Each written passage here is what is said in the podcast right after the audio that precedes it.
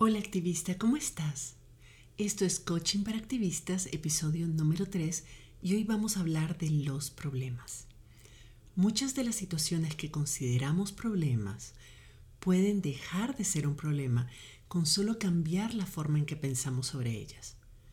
Tu cerebro siempre tratará de convencerte de que todo es un problema, pero en este episodio te voy a enseñar cómo reducir la cantidad de problemas que crees que tenés o por lo menos cómo hacerlos menos graves. Estás escuchando Coaching para Activistas con Virginia Lacayo, coach, emprendedora, feminista y experta en neurociencia y pensamiento sistémico, quien te compartirá información y herramientas para que puedas conocerte, autogestionarte y lograr los resultados que te propones independientemente de las circunstancias que estén ocurriendo. Esta semana, una de las líderes que recibe coaching conmigo me llamó súper estresada porque según ella necesitaba despedir a una persona de su equipo que se supone no estaba haciendo bien su trabajo. Me dijo que necesitaba ayuda para saber cómo decírselo mejor. Yo le pregunté que me describiera solo los hechos de lo que ella creía que era el problema y entonces me contó de que le había pedido a esta persona que entregara un informe hace una semana y esa persona no lo había hecho y que no era la primera vez que le pedía algo y no lo hacía a tiempo y que estaba frustrada y molesta y que pensaba que no podía seguir trabajando con ella así. Entonces pasó un buen rato de nuestra sesión describiéndome todas sus frustraciones hasta que le pregunté cuándo era la fecha tope para entregar ese informe y me dijo, es la próxima semana. no necesité decirle más. Ella se dio cuenta de que la, la, persona de su equipo que no había entregado el informe en realidad no había faltado a su responsabilidad y que no habían consecuencias de sus acciones. Simplemente no había llenado sus expectativas. Que esa persona no hubiera entregado el trabajo cuando mi clienta se lo pidió no era un problema. El problema era que mi clienta tenía expectativas que ella no estaba cumpliendo pero que tampoco estaban claras. Así que en vez de ayudar a mi cliente a resolver el problema de despedir a una buena colega, más bien me enfoqué en esa sesión en ayudarla a revisar sus expectativas y a mejorar sus mecanismos de comunicación. Estaba súper aliviada al final de la sesión porque en el fondo ella aprecia a esa persona. Hacer ese tipo de análisis con mis propios problemas me ayuda muchísimo porque si pensaba que tenía 10 problemas que resolver y me sentía abrumada porque no sabía cómo resolverlos todos, pues al cambiar mi perspectiva sobre algunos y dejar de verlos como problemas, automáticamente los elimino de la lista de cosas que tengo que resolver y las cosas se sienten mucho más manejables. ¿Para qué voy a invertir tanta energía y tiempo en buscar soluciones a algo que a lo mejor no es un problema? Para empezar. Es muy fácil verle a todo cara de problema cuando estamos cansadas, ansiosas, abrumadas, pero no todas las situaciones que nos parecen incómodas son realmente problemas a resolver. En un episodio de podcast no es posible enseñarte con detalle todas las herramientas que uso. Para eso lo mejor sería que te registraras en alguno de mis programas de coaching, como por ejemplo el programa de auto-coaching para activistas. Pero lo que sí puedo hacer en este episodio es darte algunos pasos y algunas sugerencias que puedes aplicar desde ya para resolver algunas situaciones que tal vez estás considerando ahorita que son un problema. Hay tres pasos que te voy a enseñar. Uno es identificar los pensamientos que te hacen ver esta situación como un problema y cuestionarlos. Dos, entender lo que realmente quieres alcanzar y qué pensamientos te ayudan o no a lograr ese resultado. Y tres, identificar a quién o a qué le estás dando todo el poder sobre tus emociones y tu comportamiento para quitárselo y volver a estar en control de tus propios resultados. Lo primero entonces es identificar qué pensamientos están convirtiendo esa situación en un problema. Piensa en una situación que te esté causando estrés, que te esté causando molestia o ansiedad en este momento. No importa si es algo grande o algo pequeño, simplemente escoge una cosa puntual. Ahora, trata de escribir solo los hechos. Es mejor si lo haces por escrito así, agarra un papel, un lápiz y, te, y lo pones por escrito porque así es mucho más objetivo, pero trata de describir solo los hechos. Describe la situación sin dar tu opinión, ni emitir juicios, ni poner calificativos. Describir los hechos de la forma más neutra posible. No es lo mismo, por ejemplo, decir que un colega durante mi presentación dijo, tengo algunas dudas sobre tu propuesta, a decir que mi colega siempre trata de sabotearme todo lo que propongo. Lo primero es solo una diferencia de opinión, incluso puede ser una falta de información. En cambio, lo segundo lo convierte en un conflicto. Describir solo los hechos nos ayuda a tomar perspectiva sobre la situación y podemos ver entonces qué otras posibles interpretaciones podemos hacer de la misma circunstancia. Cuando logramos pasar del pensamiento, este es el fin del mundo, que es un pensamiento que tenemos con frecuencia, y exploramos qué significa realmente el fin del mundo, como estamos diciendo, o sea, logramos separar los hechos puros de todos los pensamientos y creencias limitantes que tenemos sobre esos hechos, pues muchas veces nos damos cuenta de que es algo que sí podemos manejar. El problema es quedarnos dando vueltas y vueltas y vueltas en la idea de que es el fin del mundo y simplemente aceptarla sin cuestionarla. Decir ya es el fin del mundo, no hay nada que hacer. No digo con esto, ojo, no estoy diciendo de que todos tus problemas no sean realmente problemas para vos. No digo de que no los sintas como problemas reales y que no te preocupen y no te angustien y todo. Lo que quiero decir es que el tipo de trabajo que hacemos obviamente nos va a poner en situaciones donde tenemos que enfrentar a diario problemas serios y cuyas consecuencias pueden ser graves. Pero es difícil pensar en esos problemas cuando nuestra mente está atiborrada de otro montón de problemas o supuestos problemas que podrían no serlo. Y los ponemos todos al mismo nivel. Entonces, claro, nos abrumamos. Hay cosas que sí son eh, dificultades, que sí son situaciones que tenemos que resolver. Pero hay muchas otras cosas en toda esa lista de supuestos problemas que tenemos que podríamos podríamos simplemente dejar de considerar un problema. Bueno, hay cosas que no son realmente un problema, son inconvenientes. Si vamos analizando uno por uno de esos supuestos problemas que tenemos toda la lista, si sacaras una lista completa de todas las cosas que te preocupan y la vas analizando una por una y empezás a describir solo los hechos neutros de cada situación, yo te aseguro de que vas a eliminar de entrada varios de ellos. Y entonces te vas a poder concentrar en los que sí requieren de tu atención. Se trata aquí de ser un poco más selectivas y decidir conscientemente qué situación sí queremos ver como un problema y qué situación no vale la pena convertir en problema en este momento. Hay cosas que a lo mejor asumimos, bueno, serán un problema después, pero ahorita no.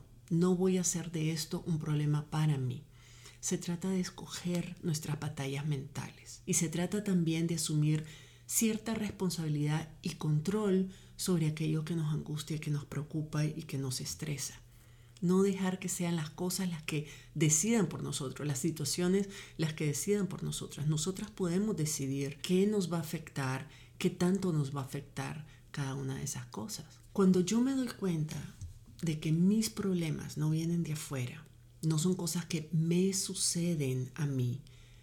Simplemente son cosas que suceden, son circunstancias, pero yo tengo el poder de decir si esas circunstancias son o no un problema para mí y decidir además cómo quiero reaccionar a él. Entonces me siento mucho más empoderada y dejo de sentirme víctima de, de todas las cosas que suceden. Ya de por sí hay muchas cosas que son realmente duras, pero la sensación de sentirme a la deriva, de sentirme vulnerable, de sentirme a merced de, lo que pasa fuera de mí, es, es, realmente, es duro, o sea, realmente es muy abrumador, pero no tiene por qué ser así.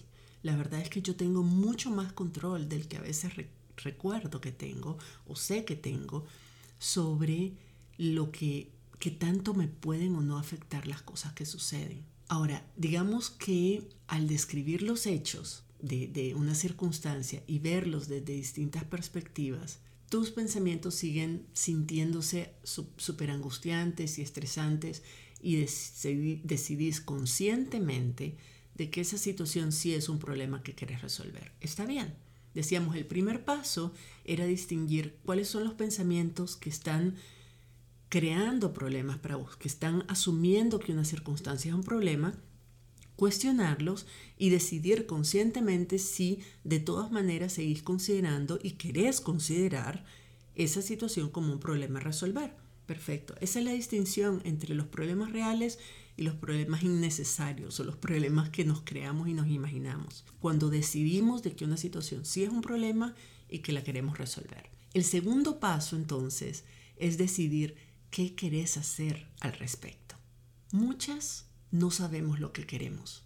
Nos enfocamos en todo lo que está mal, en todo lo que no nos gusta, pero no nos preguntamos qué es exactamente lo que quiero hacer o quiero sentir con respecto a esta situación. Cuando tenemos claro qué queremos hacer o cómo nos queremos sentir al respecto de una situación, entonces es mucho más fácil decidir qué queremos pensar sobre esa situación para poder lograr ese resultado. ¿Cómo queremos interpretar esa situación para lograr el resultado que queremos? Hace unos días me levanté súper estresada porque he estado teniendo un montón de problemas con el sitio web, con mi sitio web y hay muchas cosas que estoy tratando de lanzar, este, este podcast y otras cosas.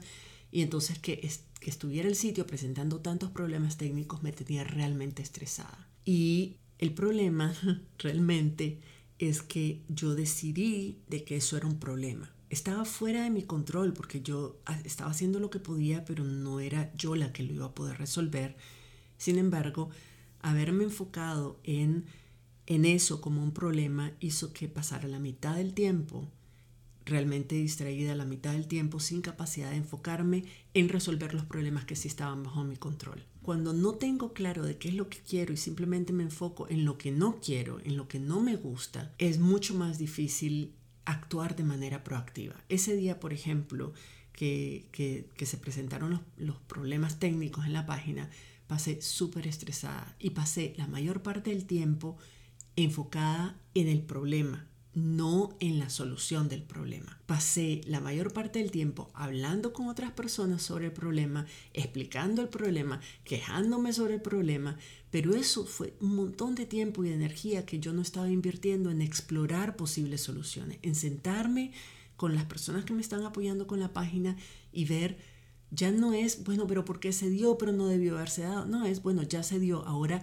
cómo podemos hacer para resolver el problema y para evitar de que se vuelva a dar. Entonces, como me enfoqué tanto en lo que no me gustaba y en quejarme y en, y en molestarme y en rumiar sobre ese problema, realmente el problema terminó siendo mucho más doloroso para mí de lo que necesitaba hacerlo. Al final, incluso el haber tenido algunos problemas con la página me dio la oportunidad de mejorar otras cosas que sí valía la pena que mejorara antes de de lanzar el podcast, por ejemplo. Entonces, tuve que recordarme a mí misma que la única razón por la que vale la pena analizar lo que pasa a fondo es para evitar que el problema se vuelva a dar en el futuro. Pero una vez entendida la causa, lo que yo debo hacer es concentrarme en buscar soluciones para resolver el problema y en tomar medidas para prevenirlo. Y eso es algo que todas debemos hacer. Cuando identificamos una situación como un problema, una cosa que nos podemos preguntar es, y nos deberíamos preguntar es, bueno, ok, pero ¿qué quiero yo lograr? ¿Qué es lo que yo quiero como resultado? ¿Cómo quiero yo resolver esta situación? ¿Lo que estoy pensando sobre esta situación me ayuda a lograr ese resultado o solo hace el problema más abrumador y doloroso para mí? ¿Qué era lo que yo estaba haciendo? Y me tuve que hacer esa pregunta de decir, estar dándole vuelta al problema, pensando en que no debería estarme pasando, de que tengo un montón de tiempo tratando de sacar esa página y siempre pasa algo y que esto es un karma y que tal vez es una señal. Todos esos pensamientos que yo tenía no estaban resolviendo el problema y definitivamente lo estaban haciendo mucho peor para mí, mucho más complicado y mucho más doloroso. Cuando yo tomé conciencia de los pensamientos que estaba teniendo sobre ese problema y cómo esos pensamientos no me estaban ayudando, me permite también tomar conciencia de que yo puedo cambiar la forma en que me siento con respecto a una situación cuando cambio la forma en que estoy pensando sobre esa situación, la forma en que la estoy interpretando. No es lo mismo decir de que los problemas técnicos de la página son una señal del cielo y del universo para decirme de que todo va a salir mal, que no ayuda, que pensar de que, bueno, todas las, todas las tecnologías presentan problemas y que esta es una oportunidad para mí de aprender cómo prevenirlo y que es mejor en ese momento que después. Y es cierto, ese era un, si iba, iba a suceder un problema así, ese era el mejor momento posible para que sucediera. Hay miles de formas de interpretar una situación. Todas son válidas, pero no todas son útiles. Nadie nos obliga a pensar de una forma o a pensar de otra. Nadie me está obligando a pensar de que mis problemas técnicos era una señal del cielo de que todo iba a salir mal. Eso lo hice yo solita, muchas gracias, no necesito ayuda para pensar catastróficamente. Tenemos todas nosotras, nuestros cerebros tienen toda la capacidad de escoger enfocarnos en la versión, la interpretación que más nos ayude a resolver el problema, que en última instancia es lo que queremos. Muchas veces pensamos que las otras personas son el problema que lo que hacen o dicen hacen que nos sintamos o actuemos de una determinada forma. Y eso nunca es el caso. Si yo pienso que lo que esas personas hicieron o dijeron está mal, entonces me voy a sentir mal, me voy a sentir molesta, incómoda, frustrada, triste, lo que sea. Si lo que yo pienso de que esas personas dijeron o hicieron está bien, entonces voy a sentir emociones cómodas, emociones bonitas, ¿verdad? Como, eh, eh, qué sé yo, excitación, felicidad, entusiasmo, etc. Entonces no es lo que las personas hacen o no hacen, dicen o no dicen, lo que me causa la emoción, es lo que yo pienso de eso, lo que me va a causar la emoción. Lo que las personas hacen no es ni bueno ni malo hasta que yo decido que es bueno o malo para mí. El problema es que cuando yo pienso que otras personas pueden hacerme enojar o herirme o lastimarme de alguna manera, les estoy dando el poder de hacerme sentir cualquier cosa. Me convierto en un títere en sus manos porque ellas son, según yo, las únicas que pueden hacerme sentir bien o hacerme sentir mal. Y esa es una sensación horrible y es una sensación súper desempoderante. Nos hace sentir súper vulnerables y súper frágiles y tan a merced de otras personas y de su buena voluntad de no hacernos daño, que entonces empezamos a tratar de controlar y a manipular y, o sea, realmente tratamos de controlar lo que las personas hacen y dicen para que no nos hagan sentir esas emociones que no queremos sentir. Pero como no siempre, casi nunca, la gente hace lo que queremos que haga, entonces empezamos realmente a utilizar mecanismos de control como el chantaje, las amenazas, la seducción, la persuasión, o sea, cualquier forma de manipulación para hacer que las personas, supuestamente, que las personas hagan y digan aquellas cosas que no nos vayan a lastimar, que no nos vayan a hacer daño, según nosotras. Esos mecanismos de manipulación no lo hacemos porque seamos malas personas, sino porque estamos desesperadas. Si realmente creemos que las otras personas tienen todo ese poder sobre nosotras, pues vamos a hacer lo que sea para que no nos lastimen. Es un mecanismo de sobrevivencia, es comprensible. El problema es que no es sostenible, es vivir la vida al en, en alitas de cucaracha, vivir la vida rogando y, y, encendiendo velitas de que la gente se comporte como queremos que se comporte. Y eso no sucede es hasta que nos damos cuenta de que no tenemos poder para controlarlas, pero que ellas tampoco tienen ningún poder sobre nosotras. Hasta que decidimos que nosotras podemos protegernos emocionalmente si decidimos, cuando decidimos enfocar nuestros pensamientos e interpretaciones en creencias, en ideas, en pensamientos que nos ayuden a sentirnos bien que nos ayuden a sentirnos como nos queremos sentir y actuar como queremos actuar, es ahí donde recuperamos todo el poder y dejamos de estarlo peleando. Dejamos de pelearlo con otras personas que, que no lo tienen en primer lugar. Es solo vos podés realmente decidir qué tanto te va a afectar lo que otra persona haga o diga. Claro, estamos hablando de situaciones más o menos de vida cotidiana, ¿verdad? No estamos hablando de violencia, por ejemplo, violencia física o eso que que eso es otro rollo. Pero estamos hablando de vida cotidiana, estamos hablando de alguien que no te saludó, estamos hablando de un conflicto, un malentendido que tuviste con algún familiar, o estamos hablando de alguna diferencia que tenés con alguna colega, o sea, estamos hablando de, de situaciones más comunes. Por ejemplo, si una, si una persona hace algo que a mí me incomoda o viola mis límites, yo me puedo preguntar, ¿cómo voy a actuar yo en este momento? o cómo voy a actuar en el futuro si esto vuelve a ocurrir. ¿Cómo me quiero yo sentir cuando esta persona actúa así? ¿Qué tipo de persona quiero ser en estas situaciones? Y cuando pienso yo en eso me permite a mí decidir con anticipación qué quiero pensar en esas circunstancias para poder sentirme como necesito sentirme para poder actuar como quiero actuar. Una, una cosa que me pasó hace no mucho, por ejemplo, cuando estaba con alguien que yo estaba interactuando con esa persona, estaba conversando y esa persona se ofuscó y empezó a alzar la voz. Yo en ese momento podía dejarme llevar por mi subconsciente y comenzar a sofocarme yo también y a gritar también, o, que fue lo que hice, paré un segundo y pensé, ok, esta persona está alzando la voz porque no logra controlar sus emociones no tiene nada que ver conmigo, es simplemente de que sus emociones la controlan a ella y por eso alza la voz.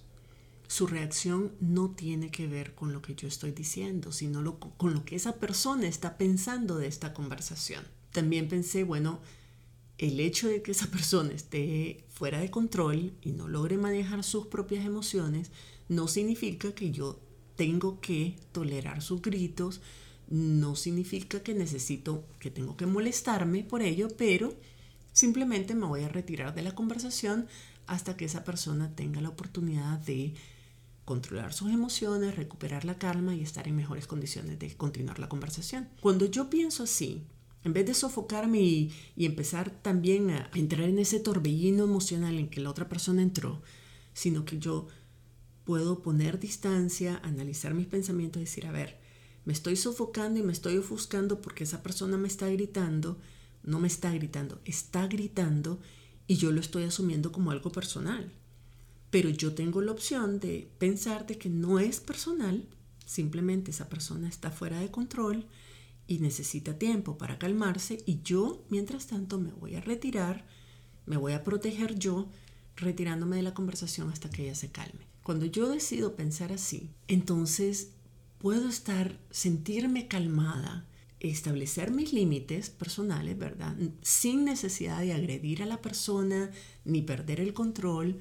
Yo me retiro temporalmente, puedo después con mucha calma y mucha tranquilidad y mucha buena disposición además regresar a la conversación después porque yo no me alteré, porque a mí no me afectó. Su comportamiento yo escogí que no me afectara, escogí eh, interpretarlo de una manera de que nos mantenía la puerta abierta para continuar esa conversación más adelante, si era lo que yo quería, que era en efecto lo que yo quería. Y así como lo que otras personas hacen o dicen no, no tiene un poder real de afectarnos a menos que nosotras le demos ese poder de que nos afecte, lo mismo sucede con nuestro pasado, con el pasado. Las cosas que ocurrieron en el pasado son cosas que no podemos cambiar, que no podemos controlar. Lo único que yo puedo hacer en relación al pasado, y es algo que sí puedo hacer, es reinterpretar lo que pasó, de manera que me permita ser hoy la persona que quiero ser y vivir hoy la vida que quiero vivir. A veces no voy a decir, esto es muy importante, no estoy diciendo de que hayan sucedido cosas en el pasado que nos hayan creado algún trauma y que necesitemos ayuda profesional para poder hacer esa reinterpretación o resignificación de eso que ocurrió. Sobre todo si ocurrió cuando éramos niñas, que era mucho más difícil para nuestro cerebro de procesar. Está súper bien pedir ayuda. Buscar la ayuda de una terapeuta o de una coach es un acto de madurez y de responsabilidad sobre nuestra salud mental y emocional es un paso súper importante para retomar el control y no dejar que algo que ya ocurrió y que no podemos cambiar siga hoy teniendo un enorme poder sobre nosotras y sobre el resto de nuestras vidas, que es doblemente injusto. Nosotras tenemos la capacidad de decidir en cualquier momento y conscientemente qué queremos pensar sobre una situación que ya pasó para que esos pensamientos nos ayuden a sentirnos y nos ayuden a actuar como queremos actuar hoy, en este momento y a partir de ahora. Y por último, así como las personas, las otras personas y el pasado no tienen un poder real de afectarnos a menos que nosotras le demos ese poder, el futuro es otra fuente innecesaria de problemas y de preocupaciones. Nuestro cerebro está entrenado para pensar siempre lo peor. Está entrenado para visualizar posibles escenarios trágicos, para supuestamente prepararnos para esos escenarios. Está bien estar preparadas. El problema es que cuando confundimos imaginar una situación con predecir una situación. No es lo mismo. La gran mayoría de las cosas que nos preocupa hoy y que hasta nos obsesionamos con ellas son cosas que nunca llegan a suceder. Invertimos mucho tiempo y energía en solucionar problemas a priori, problemas que ni siquiera han ocurrido y que quién sabe si van a ocurrir además. Tratar de resolver un pasado que no podemos cambiar o un futuro que todavía no ha ocurrido o personas sobre las que no tenemos ningún control es desgastante e inefectivo, en el mejor de los casos. No solo no resolvemos nada, sino que además nos hace mucho más difícil enfocarnos en las situaciones del presente que sí podemos cambiar, que, sobre las que sí podemos hacer algo. Y además de enfocarnos en nuestros pensamientos y emociones que son la verdadera raíz de nuestro sufrimiento, de la mayor parte de nuestro sufrimiento. Pénsalo así, ¿qué preferirías? ¿Tener pocos problemas pero sufrirlos todos y cada uno de ellos?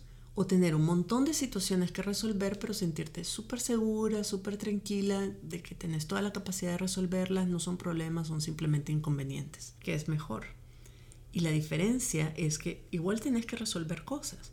La diferencia es que tanto las querés sufrir mientras las resolves. Igual hay cosas que no nos gustan, igual hay obstáculos que tenemos que superar, igual hay retos que tenemos que, que, superar o que alcanzar, pero nosotras podemos decir que tanto vamos a sufrir el camino o no. Hay cosas que eh, suceden y que pueden ser muy dolorosas, pero hay cosas que no tienen que serlo. Y depende de nosotras decidir qué tanto las hacemos dolorosas o no. El hecho de que una situación se, se vuelva particularmente dolorosa o la sufras más o menos depende más de qué tan bien manejas tu mente y tus emociones y no tanto de qué tan difícil sea la situación que se presenta. Espero que esta reflexión te sea de utilidad para revisar la forma en que estás entendiendo y abordando situaciones que te parecen problemáticas. Me encantaría escuchar tus reacciones y comentarios y si lograste poner en práctica alguna de las sugerencias que te compartí en este episodio, pues también me encantaría escuchar cómo te fue. Te recuerdo también suscribirte a este podcast donde sea que lo estés escuchando o en mi sitio web www.virginialacayo.com pleca podcast y compartir el link con otros colegas para contribuir al fortalecimiento de nuestros liderazgos colectivos. Que tengas un lindo fin de semana y nos escuchamos en la próxima. Si te gustó este episodio, dale like, suscríbete para no perderte el próximo y compártelo con otras activistas, por aquello del buen karma.